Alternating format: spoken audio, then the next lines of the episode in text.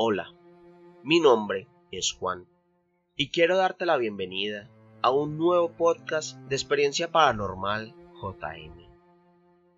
México es un lugar lleno de elementos culturales y sin lugar a duda uno de los aspectos más representativos son sus leyendas paranormales.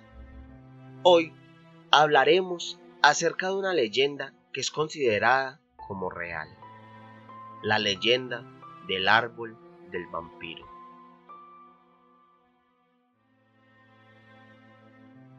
Durante el año 1880, en Guadalajara, comenzaron a ocurrir hechos verdaderamente extraños, pues por todo el municipio comenzaron a aparecer cadáveres de perros y gatos, los cuales tenían la misma característica entre sí.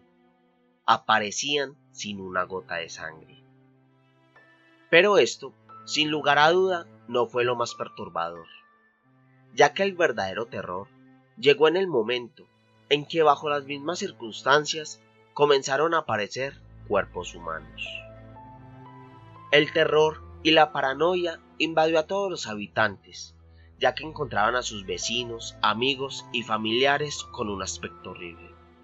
Los cuerpos eran completamente pálidos, su piel estaba prácticamente pegada al hueso, y el rostro reflejaba un horror inimaginable. Debido al miedo y a las creencias de todas las personas de la localidad, los habitantes y la autoridad llegaron a la misma conclusión, de que todo lo que se estaba presentando era, sin lugar a duda, el trabajo de un vampiro. Esto provocó que se hicieran grupos y avanzadillas para dar con el responsable. Pero por más que intentaban, no tenían ningún éxito. Pasaron los días, pasaron las semanas y pasaron los meses. Y lo único que los grupos podrían encontrar eran más cuerpos de animales y de personas. Con el pasar del tiempo, iban surgiendo nuevas hipótesis y creencias acerca de este espantoso ser. Una de ellas fue creada por una anciana, la cual dijo que el vampiro debía ser asesinado clavándole una estaca de madera en el pecho, pero que específicamente debía ser madera de camichín. Los pobladores recolectaron varias ramas de este árbol y el carpintero fue el encargado de convertirlas en grandes estacas. Ya con las armas, cada grupo de búsqueda se sentía más seguro. Y fue así como en una noche de búsqueda, por fin pudieron dar con el vampiro, el cual encontraron alimentándose de un animal.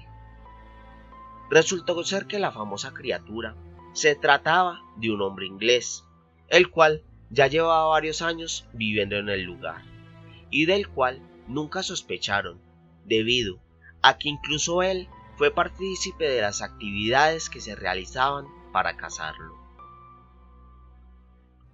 Sin dejarlo dar ningún tipo de explicación y sin poder ni siquiera reaccionar, uno de los pobladores clavó una de las estacas en su pecho, dando directamente en el corazón.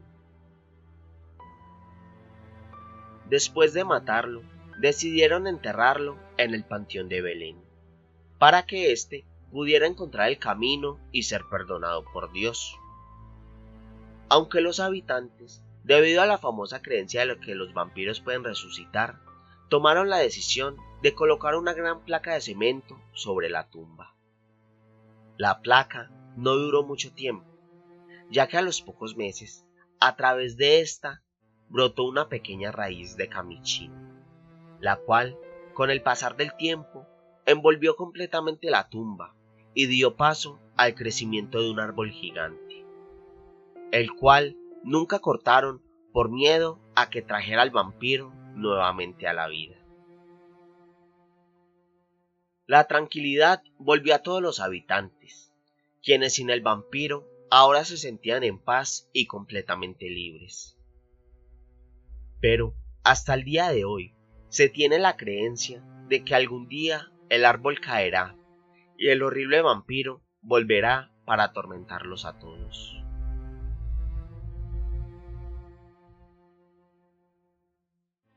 Hasta aquí llega el podcast del día de hoy. Recuerda que estoy en Twitter como ex paranormal JM y en Instagram me encuentras como experiencia paranormal JM. Te invito a que me envíes un mensaje si quieres compartir con nosotros alguna de tus historias. También, si te gusta este contenido y quieres seguir apoyándome, puedes hacerlo convirtiéndote en seguidor destacado. Esto desde la página oficial de anchor.fm, en donde puedes hacerlo donando la cantidad de dinero que más te favorezca. Muchas gracias por escucharme, espero te encuentres muy bien y te deseo lindas pesadillas.